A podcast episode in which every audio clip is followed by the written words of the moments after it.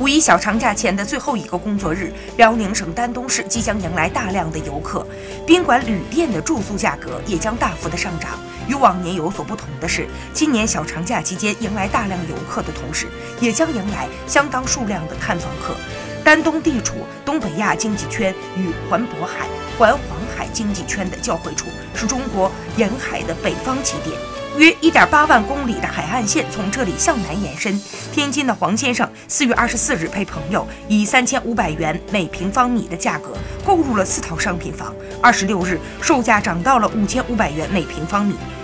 丹东新区某楼盘的销售经理称，现在丹东新区的房价一天一变，有些楼盘甚至一天几变。想要在丹东新区买房，就要趁早。今天出手永远比明天便宜。专家表示，政府部门已经明确要坚持房子是用来住的，不是用来炒的定位，